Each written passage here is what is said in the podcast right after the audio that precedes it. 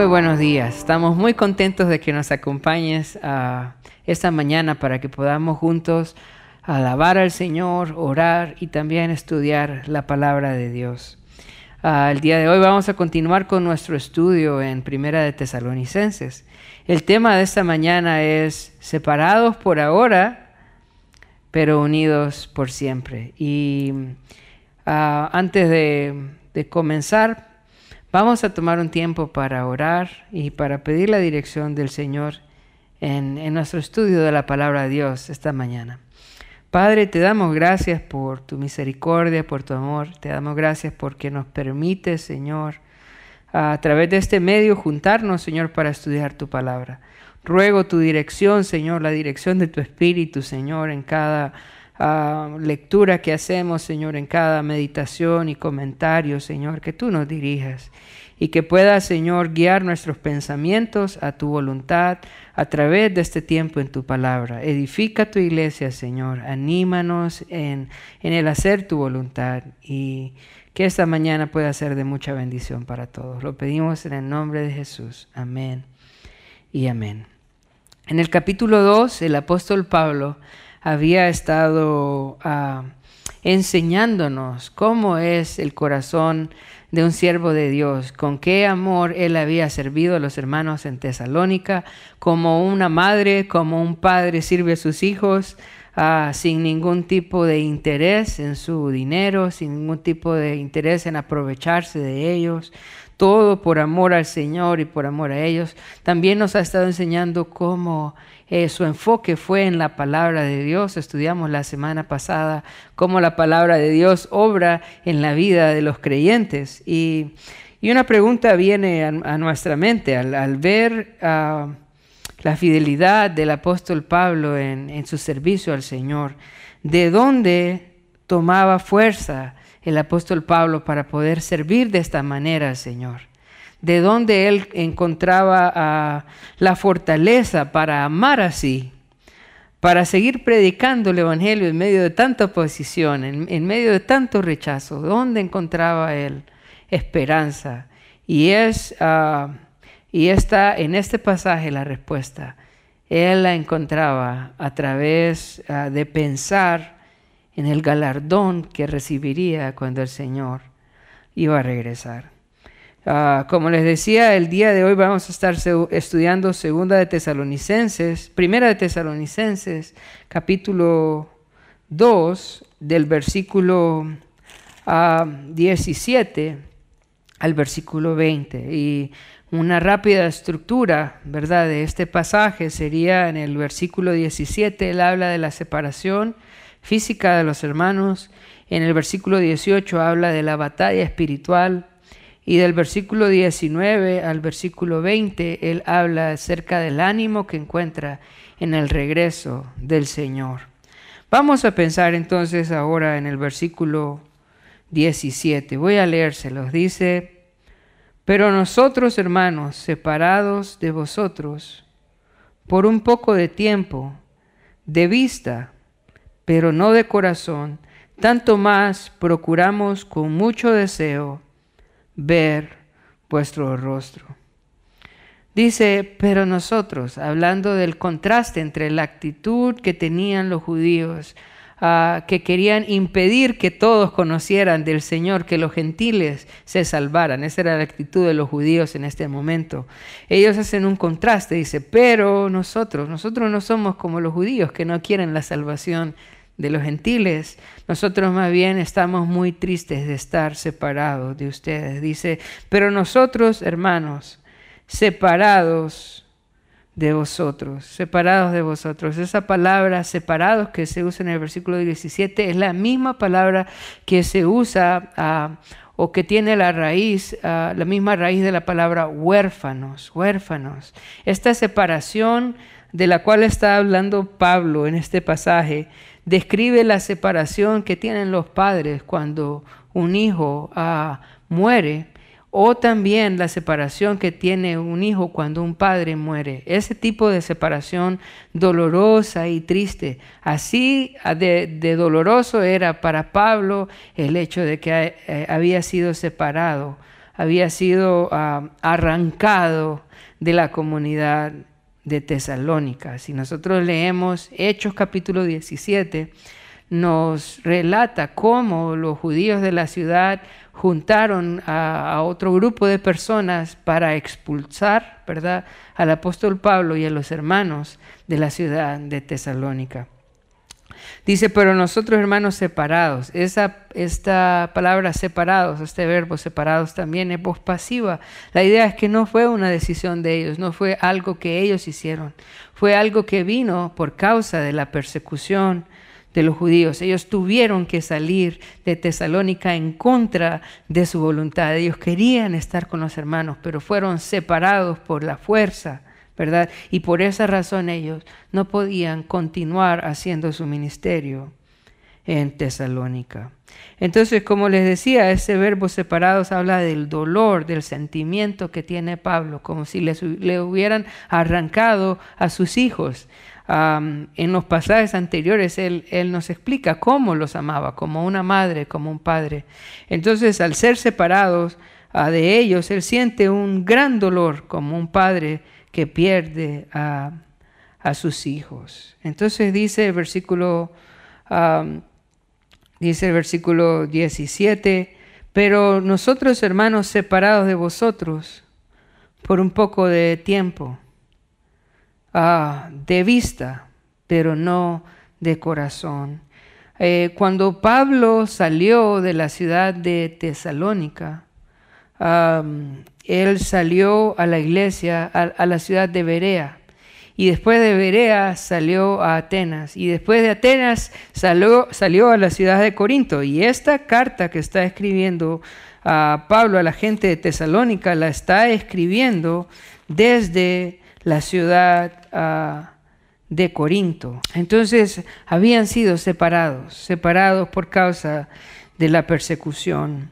Ahora dice, separados, dice, de vosotros ah, por un poco de tiempo. La Biblia no nos dice exactamente cuántos, ah, cuántos días o cuántos meses fueron. Creemos que es alrededor de un par de meses, que no es solo horas ni días, sino que realmente son un par de meses que, que Pablo había sido arrancado de ellos y que no podía verlos. Dice Pablo, separados de vista y no de corazón, y no de corazón. Y esta es una, ah, una frase en la cual yo quiero que reflexionemos. Pablo había sido separado, como les decía, por la fuerza de los hermanos de Tesalónica, pero en su corazón los hermanos de Tesalónica siempre estaban presentes. Ah, yo quiero que pensemos un poco en esto porque es muy parecido a nuestra situación ahora. Hay una pandemia que está ah, afectando todo el mundo hoy en día, ¿verdad? Está impidiendo que las personas puedan congregarse a causa de, ah, esta enfermedad. Y el gobierno ha dispuesto también eh, cuidar a la población impidiendo que hayan reuniones de personas con el fin de parar un poco la transmisión de esta enfermedad. Ahora Pablo dice, separados de vista, pero no de corazón. Aunque las circunstancias habían separado a Pablo de los hermanos en Tesalónica, en su corazón Pablo permanecía junto a los hermanos de Tesalónica y este es un principio importante para nosotros en este tiempo. De pronto, por las circunstancias, nosotros no podemos eh, pasar tiempo juntos físicamente, no podemos visitarnos, no podemos congregarnos, ¿verdad? No, no se nos permite juntarnos por causa de esta enfermedad. Pero el hecho de que no podamos estar juntos físicamente no significa, hermanos, que no debemos estar juntos en el corazón, juntos en nuestro corazón. El odio que tenían los judíos para Pablo, su persecución, la violencia que estaba sufriendo, no impidió que en el corazón Pablo estuviese en Tesalónica. De igual manera, nosotros, hermanos, esta enfermedad y las circunstancias que estamos viviendo hoy no deben de impedirnos que en nuestro corazón nosotros estemos juntos como hermanos, que nosotros estemos eh, amándonos, pendientes unos de los otros, orando unos por otros, ¿verdad? Pensando unos en, unos en los otros, unidos como iglesia, aunque no nos podamos ver. Cuando leemos el libro de Romanos, en capítulo 8, versículo 35, hay una pregunta. Ah, la pregunta es, ¿quién nos podrá separar del amor de Cristo? ¿Quién nos podrá separar del amor de Cristo? Y luego hay una lista, dice, tribulación, o angustia, o persecución, o hambre, o desnudez, o peligro de espada. Y la conclusión es, nada nos puede separar del amor de Dios. Ninguna circunstancia humana nos puede separar del amor del Señor. Ninguna tribulación nos puede separar del amor del Señor. De igual manera nosotros, hermanos, debemos de amar con este amor a los hermanos. Que las circunstancias que estamos pasando no apaguen el amor que nosotros nos tenemos unos a, los otros. No debemos dejar que ninguna circunstancia terrenal apague el amor que sentimos unos por los otros.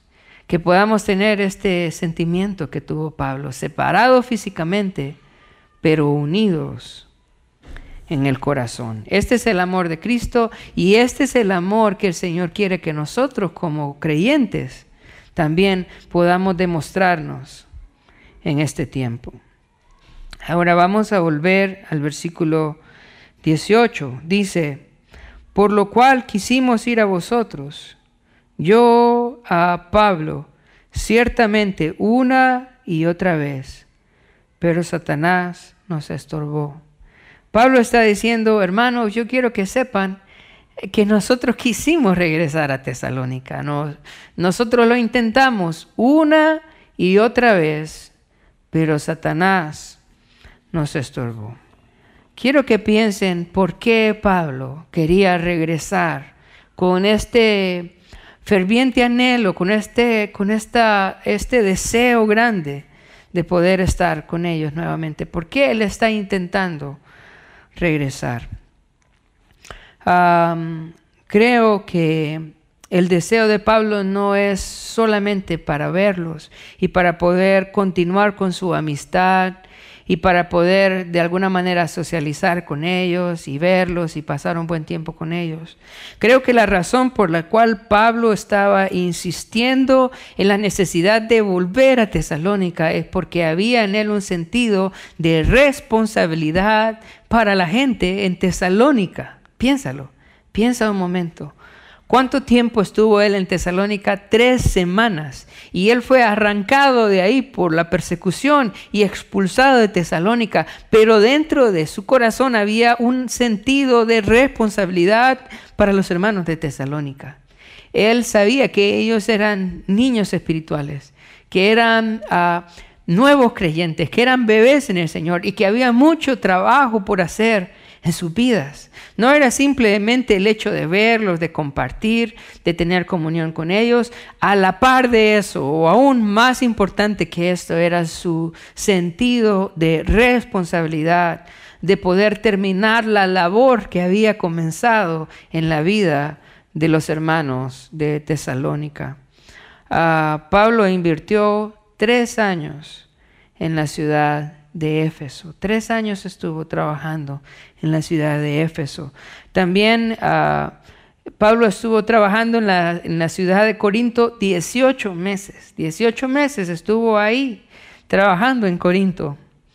Pero en la ciudad de Tesalónica Pablo solo estuvo tres semanas. Tres semanas y luego fue expulsado Ah, por la persecución. Así que Pablo sentía ese, esa responsabilidad, ese deseo de regresar para continuar trabajando en la vida espiritual de los hermanos. Y yo quiero también que reflexionemos, hermanos, en cuanto a nuestra responsabilidad para con los demás hermanos. Nosotros como creyentes debemos de sentir también ese peso, esa responsabilidad de ayudar a nuestros hermanos a llegar a la madurez. De pronto Dios ha puesto hermanos alrededor suyo que necesitan de usted, que necesitan de su dirección, necesitan de su consejo, necesitan de su enseñanza. Y nosotros debemos de sentir esa responsabilidad que sentía Pablo, de poder continuar con la labor en la vida de los hermanos hasta llevarlos a dónde? Hasta llevarlos a la madurez. De pronto usted es un padre de familia, de pronto tiene hijos en su hogar, de pronto tiene ah, pequeños en su casa o adolescentes en su casa, hermanos, que tengamos ese sentido de responsabilidad. Tenemos que trabajar en nuestros hogares para que nuestros hijos conozcan al Señor, amen al Señor. No podemos dejarlos. Tenemos tenemos que trabajar en sus vidas hasta que ellos puedan caminar con el Señor y que podamos verlos que ellos están firmes en su fe. De pronto en la iglesia también Dios ha puesto alrededor suyo nuevos creyentes, personas nuevas en la fe que necesitan de usted, que necesitan que usted se comprometa, así como el apóstol Pablo estaba comprometido con los hermanos en Tesalónica. ¿Comprometido a qué? A animarlos en su fe, a llevarlos a la madurez, a seguir invirtiendo en sus vidas. Tenemos nosotros, necesitamos nosotros tener ese sentido de responsabilidad con los demás hermanos. Ahora, dice en el versículo 18, por lo cual ah, quisimos ir a vosotros, yo Pablo, ciertamente una y otra vez. Por este sentido de responsabilidad, aunque él había sido expulsado Pablo de Tesalónica, dice que él había intentado regresar una y otra vez, una y otra vez a a Tesalónica.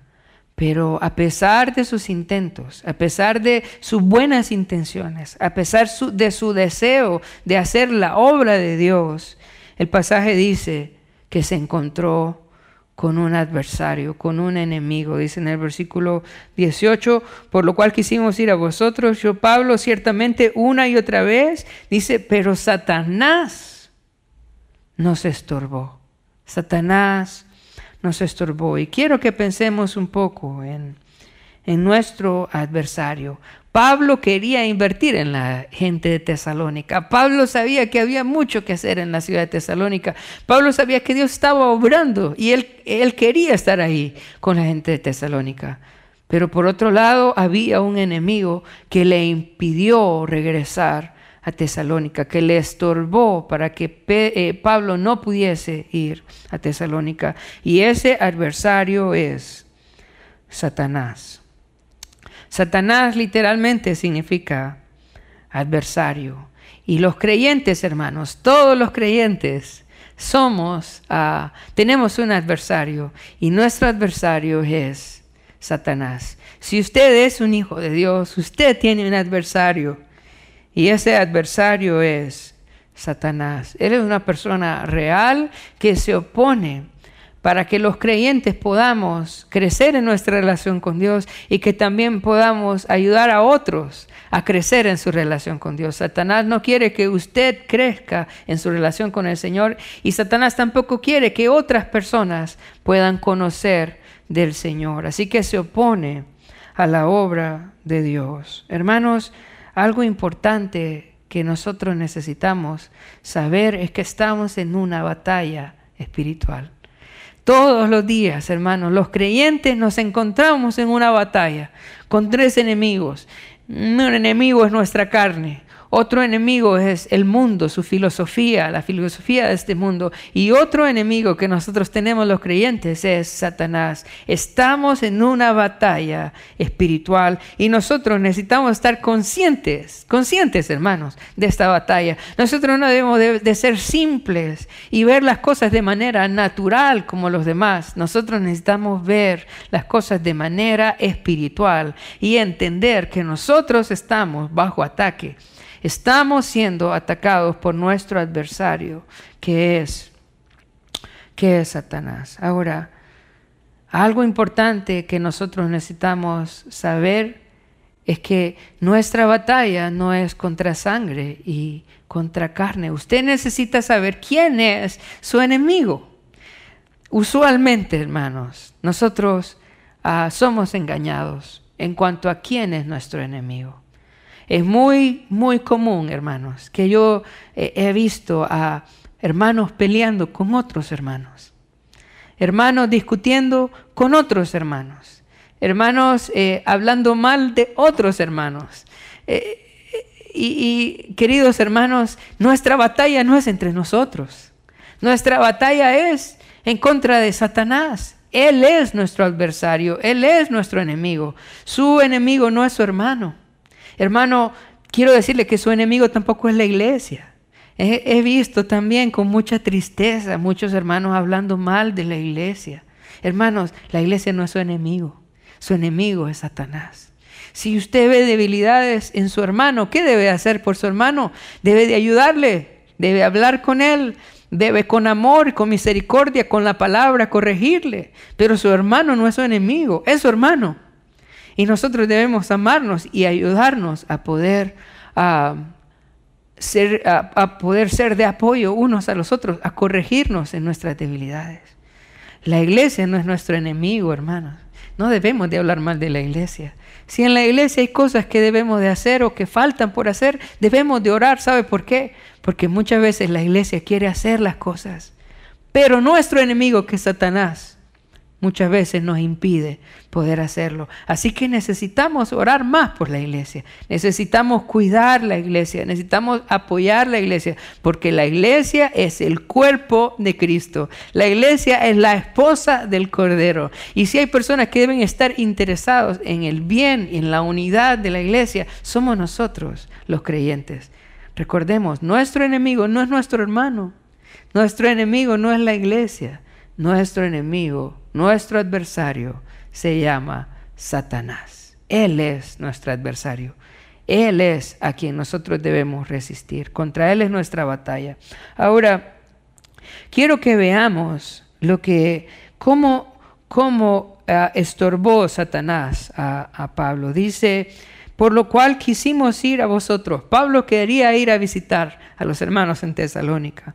Dice, yo Pablo, ciertamente una y otra vez, y al, hacerlo personal, decir yo Pablo, él está haciendo un énfasis del deseo, de la importancia que tenía para él ir a Tesalónica. Pero, dice, pero Satanás nos estorbó. Esa palabra que se traduce acá como nos estorbó, nos estorbó. Esa palabra estorbó es una palabra militar, se usa, se usa en las guerras, cuando eh, se destruía el camino, haciendo ah, zanjos para que los enemigos no pudiesen pasar. Entonces se destruía el camino para que las tropas no pudieran avanzar. O también se hacían zanjos o se construían muros, ¿verdad? Para que los enemigos no pudieran avanzar hacia su destino. Entonces Pablo dice, Satanás bloqueó el camino. Eso es lo que está diciendo Pablo en este pasaje. Nosotros queríamos ir a verlos, queríamos ir a visitarlos, pero Satanás ha bloqueado nuestro camino hacia vosotros. Nos lo ha impedido. Ahora, quiero que pensemos un poco en esto, porque hay mucha profundidad acá. Pablo era apóstol de Jesucristo. Pablo es una persona madura en la fe, una persona que conoce al Señor, que conoce el Evangelio. Y, yo quiero que observe con cuidado cómo maneja Pablo la oposición de Satanás. Mira, Pablo no reprende a Satanás y no le dice, quítate para que yo pueda ir. Pablo no le da órdenes a Satanás, no le dice, te ordeno que te quites de mi camino para que yo vaya a Tesalónica. Pablo comprende que lo que está pasando es parte de la soberanía de Dios, que Dios ha permitido que Satanás esté ahí estorbando ah, para que Pablo no pueda ir a Tesalónica, pero que en medio de todo esto Dios tiene un propósito. Dios está siempre gobernando y Él ha permitido que Satanás estorbe. Así que Pablo deja de, de intentar ir por ahora y busca otra forma de cómo apoyar a los hermanos. ¿Y qué hace? Envía a Timoteo. ¿Y qué hace? Escribe una carta. ¿Y qué más hace? Ora por los hermanos en Tesalónica. Si Satanás ha bloqueado el camino para que él pueda ir a Tesalónica, entonces él va a buscar otro camino por el cual él pueda edificar a los hermanos de Tesalónica. A causa de este bloqueo que hizo Satanás para que Pablo no pudiese ir a Tesalónica, Pablo escribe esta carta. Y yo quiero que pienses en los propósitos de Dios. Piensa en los propósitos de Dios. Cuánta bendición ha sido la primera carta de Tesalónica, la segunda de carta de Tesalónica, no solo para los hermanos de Tesalónica, sino para cada uno de nosotros por las generaciones. Sabes, cuando Satanás bloquea el camino es porque Dios tiene un propósito aún superior. Algo que no debemos de hacer es ordenar a Satanás que se quite o ordenar a Satanás que se vaya. Todo esto, hermanos, es mala doctrina. Todo esto viene de los falsos maestros que no conocen la escritura. Una persona que conoce a Dios comprende que cuando Satanás está bloqueando un camino es porque Dios se lo permitió y debe de buscar entonces cuál es el camino que Dios quiere que siga. Uno insiste, Pablo insistió una y otra vez, pero él comprendió que Dios había permitido que Satanás bloqueara el camino a Tesalónica y que debía de buscar otra ruta porque Dios tenía un propósito en todo esto.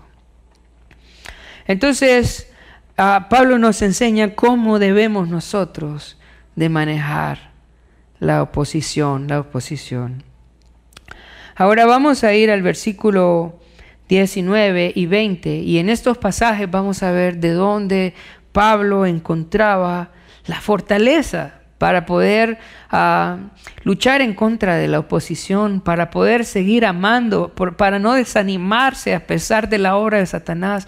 ¿De dónde encontraba Pablo la fortaleza, la fuerza para seguir adelante haciendo la obra del Señor? Vamos a ir a 1 Tesalonicenses versículo 19 y versículo 20. Dice, porque ¿cuál es nuestra esperanza? ¿O gozo? ¿O corona de que me gloríe? ¿No lo sois vosotros delante de nuestro Señor Jesucristo en su venida? ¿De dónde Pablo encontraba la fortaleza para seguir adelante haciendo el ministerio? ¿De dónde sacaba la fuerza? Pablo tenía una esperanza. Y es interesante que, dice que la esperanza, que el gozo y la corona son los hermanos. Pero, pero ¿en qué contexto es? Es en el contexto de la venida de Cristo Jesús, en el contexto de la venida de Cristo. Cuando el Señor venga, Él iba a estar contento de poder presentarle al Señor a los hermanos de Tesalónica. Entonces, los hermanos de Tesalónica eran la esperanza de Pablo en el regreso del Señor. Ahora, ¿la esperanza de qué? La esperanza del galardón, la esperanza del galardón. En la venida del Señor nosotros ah, vamos a experimentar dos cosas, dos cosas que creo que son muy, muy especiales. La primera de ellas es que va a parar la persecución para nosotros. En la venida de Cristo se termina la persecución ah, por causa de la palabra, por causa del Evangelio. En la venida del Señor a nosotros se termina para nosotros el sufrimiento, ¿verdad? Se termina en nosotros la guerra interior, la guerra con el mundo, la guerra con Satanás, se termina. Experimentamos realmente eh, eh, la paz verdadera, la, la victoria del Señor, se termina. O sea que, hermanos, el tiempo para sufrir por el Señor es ahorita. Ahorita tenemos el privilegio de poder sufrir por causa de Cristo. Cuando Él venga, el sufrimiento se termina. Ahora, en la venida de Cristo no solo experimentamos la paz completa, el gozo completo, sino que también vamos a experimentar la recompensa del Señor. Lo que Pablo está diciendo acá, ustedes son mi esperanza. ¿Mi esperanza de qué? La esperanza de la recompensa que el Señor me va a dar el día que Él regrese. Ustedes son la esperanza que yo tengo. ¿Por qué trabajo tanto? Porque cuando el Señor venga, ustedes son la esperanza de la recompensa que yo voy a recibir a causa del trabajo que yo he hecho en sus vidas. Hermanos, cuando el Señor regrese, Él va a regresar con su galardón, con Él, con su recompensa con Él. ¿Qué nos debe animar a invertir en la vida de los demás? ¿Qué nos debe de animar a poder buscar a las personas, compartirles el Evangelio, animarlos a asistir a la iglesia, animarlos a, a crecer en su relación con el Señor? ¿De dónde sacamos nosotros fuerzas? Debemos recordar la recompensa. El Señor viene con su recompensa. Tristemente, cuando el Señor venga, van a haber algunos que no van a recibir recompensa. ¿Por qué? porque no han trabajado en la vida de nadie, porque no están compartiendo el Evangelio, porque no están animando a los desanimados, porque no están buscando a los perdidos. Y cuando el Señor venga no van a tener a nadie a quien presentarle. Pablo dice, yo estoy esperando al Señor, ustedes son mi esperanza, porque cuando el Señor venga, yo, yo me siento feliz porque lo va a ver a ustedes. Y ustedes son la esperanza de mi recompensa. Esperanza de mi recompensa. Hermanos, ¿quiere usted recibir la recompensa del Señor? Entonces necesita trabajar en la obra del Señor. Cuando el Señor venga, que pueda gozar de la recompensa del Señor. Entonces dice, ustedes son mi esperanza, dice en el versículo 19, ustedes son mi gozo. Eh, hermanos, ¿cuál es el trabajo de un pastor? ¿Cuál es el trabajo de un siervo de Dios? ¿Cuál es el trabajo de un ministro de Dios? El trabajo del ministro de Dios, el trabajo del siervo del Señor es llevar a la iglesia a la madurez, es llevar a la iglesia a la santidad, es llevar a la iglesia a la obediencia a la palabra de Dios. ¿Por qué Pablo sentía tanto gozo? Con los hermanos de Tesalónica pensando en la venida de Cristo. Es que cuando el Señor regresara iba a encontrar a la iglesia de Tesalónica caminando en obediencia al Señor. Y por eso él se llenaba de gozo al ver la obediencia de los hermanos de Tesalónica. Y si ustedes son mi gozo, yo me gozo de ver sus vidas. Hermano, usted quiere hacer de alegría a los pastores de la iglesia. Entonces dedíquese a, crecer en su relación con el Señor, a amar al Señor, a vivir en obediencia al Señor. Y entonces usted va a ser de gozo para los pastores de la iglesia. Hay muchos hermanos que son de tristeza en la iglesia, que son de preocupación. ¿Por qué? Porque no están viviendo para el Señor porque no son eh, personas que están ah, permitiendo que la palabra obre en sus vidas, porque no tienen el fruto del Señor en sus vidas, el amor que nosotros vemos en la iglesia de Tesalónica, el gozo, la paz, ¿verdad? El fruto del Espíritu que se ve en la gente de Tesalónica. Pablo se sentía gozoso a, a la luz de la venida de Cristo, porque iba a presentar a esta iglesia obediente, viviendo de una manera obediente a la palabra de Dios. Este es el trabajo del pastor, es preparar a la iglesia para la venida de Cristo. Así que aprovechando este tiempo, hermano, si usted no está viviendo en obediencia, yo le exhorto en el nombre del Señor a que se prepare para la venida de Cristo. Ese es mi trabajo como pastor. El trabajo de los demás pastores, el trabajo de los ancianos es preparar a la iglesia para la venida de Cristo. Y, Pablo se sentía gozoso porque él sentía que los hermanos de Tesalónica estaban preparados para la venida de Cristo, estaban viviendo una vida de obediencia al Señor. Entonces le dice, ah, porque cuál es nuestra esperanza, gozo, y luego dice, y corona ah, de que me gloríe, corona de que me gloríe. Es la corona que, que aparece acá es la palabra estéfanos, que es esa, usualmente es esa corona de laurel que se le da al, que vence, al, que, al que triunfa. Y entonces él les decía, mire, cuando el Señor venga, ¿verdad? Y los encuentre a ustedes viviendo así, para mí esto es eh, la victoria, esto representa que he vencido, que no me pudo detener Satanás, que no me pudieron detener a los la persecución, que no me pudo detener el desánimo. Ustedes son mi corona, ustedes son la señal que yo he triunfado. Eh, ¿Cuál es entonces para nosotros, hermanos, la señal de la victoria? Es nuestro trabajo en la vida de los demás. Que cuando el Señor venga nos encuentre con personas a nuestro alrededor en quien nosotros hemos invertido nuestra vida y hemos cuidado. Y cuando el Señor venga esté la señal que hemos vencido, que no nos desanimamos, que no nos paramos. Hay muchos hermanos que que se detienen en la obra del Señor, que los vemos que, que, sirven al Señor, pero que luego enfrentan oposición, persecución y se desaniman y dejan de trabajar en la vida de los demás. Hermanos, trabajar en la vida de los demás es difícil, pero necesitamos hacerlo. Y cuando nosotros somos fieles en hacerlo, cuando el Señor venga, vamos a sentirnos que vencimos que fuimos fieles hasta el final. ¿Cómo? Invirtiendo en la vida de otros. Hermanos, eh, la iglesia no se trata de actividades, no se trata de programas. La iglesia se trata de invertir en personas, en la vida espiritual de las personas. Se trata de, de enseñar la palabra de Dios, se trata de modelar la palabra de Dios, se trata de animar con la palabra de Dios. Se trata de, ah, trabajar en, las vidas de las personas. De eso se trata la iglesia. Y no debemos de dejar que la oposición, no debemos dejar que Satanás nos desanime en esto. Necesitamos seguir trabajando en la vida de, de, las personas. Porque si nosotros somos fieles en trabajar en la vida de las personas, cuando el Señor venga, estas personas van a ser nuestra corona. Vamos a decir, Señor, nos gozamos porque fuimos fieles al final, trabajando, cuidando en estas personas que tú pusiste para que nosotros ah, cuidáramos, cuidáramos de ellos. Entonces dice en el versículo 19, porque cuál es nuestra esperanza, nuestro gozo, nuestra corona, de que me gloríe, no sois vosotros, dice, delante de nuestro Señor Jesucristo.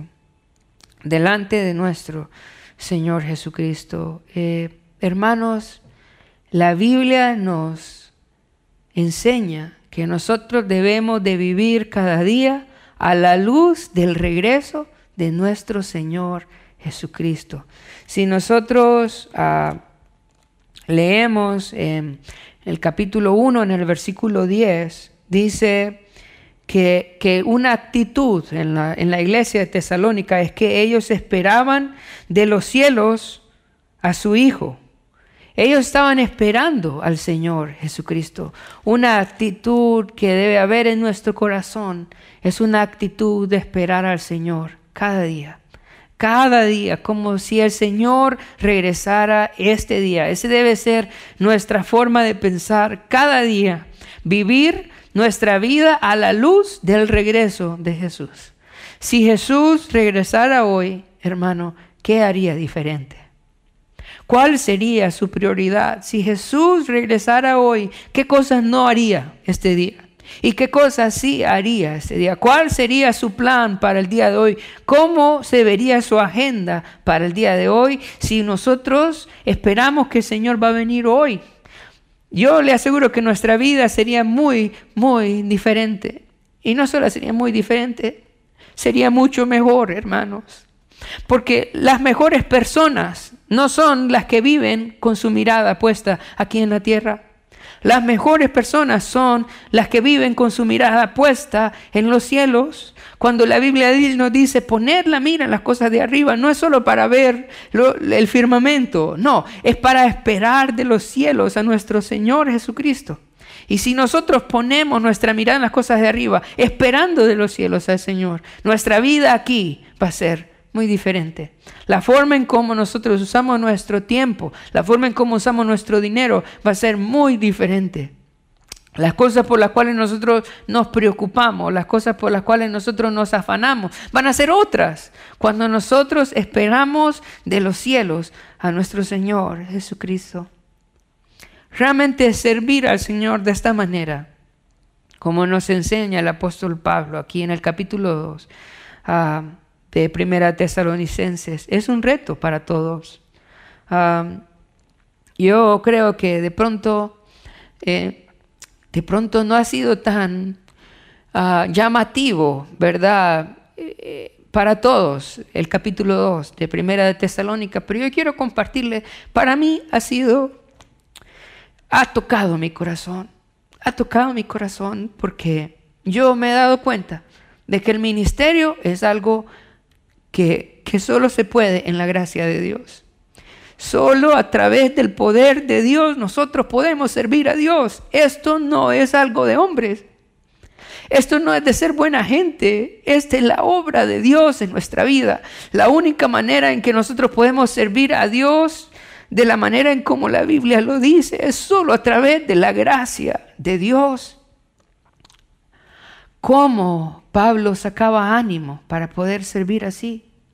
Para poder amar al Señor, para poder amar a los hermanos, para poder enfocarse en la palabra de Dios, para poder eh, no desanimarse ante, ante el trabajo de Satanás y los obstáculos de Satanás. ¿Cómo Pablo podía seguir así? Solo enfocándose, solo viviendo a la luz del regreso de Jesús.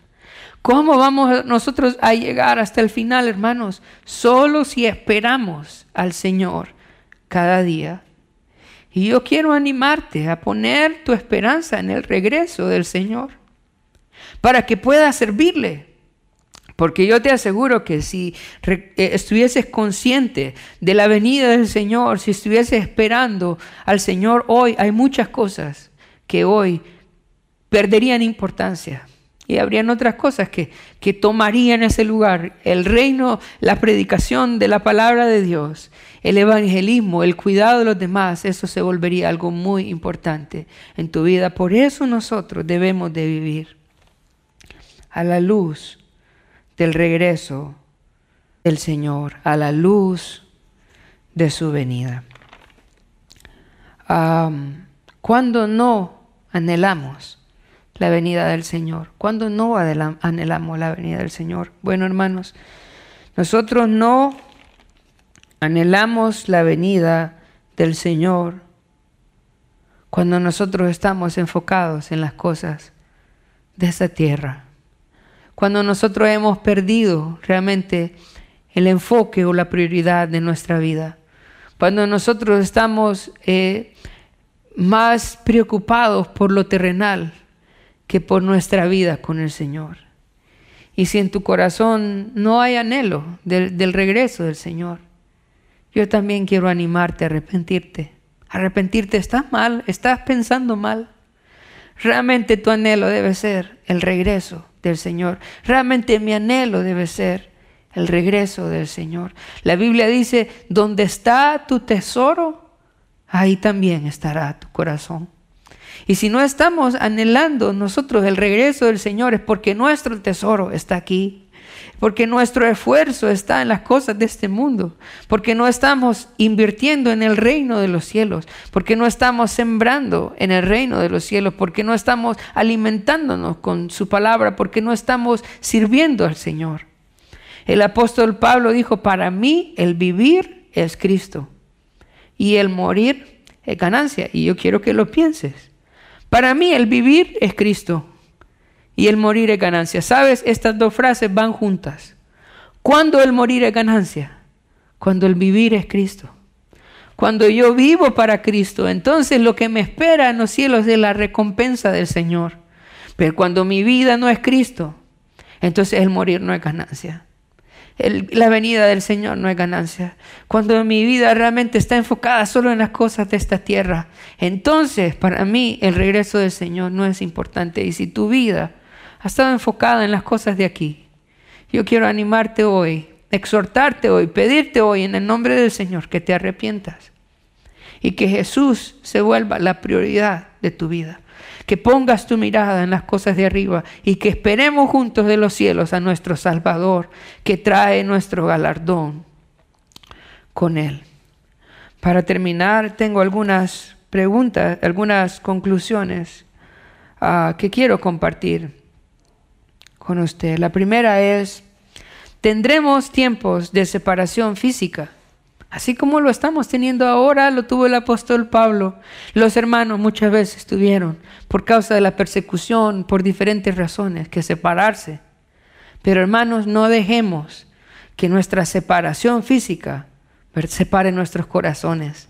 Una cosa no debe llevar a la otra, hermanos. En nuestro corazón nosotros debemos estar juntos. Así como decía el apóstol Pablo, separados de vista, pero no de corazón. Podemos estar orando unos por otros. Oremos, hermanos, unos por otros.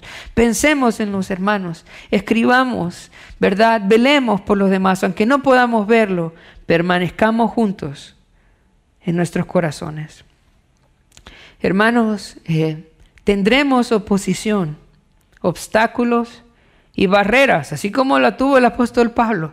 Tuvo obstáculos por Satanás, no pudo ir a Tesalónica a visitar a los hermanos, pero debemos de buscar la manera, ¿verdad?, para estar juntos. Pablo no pudo ir, pero envió a Timoteo.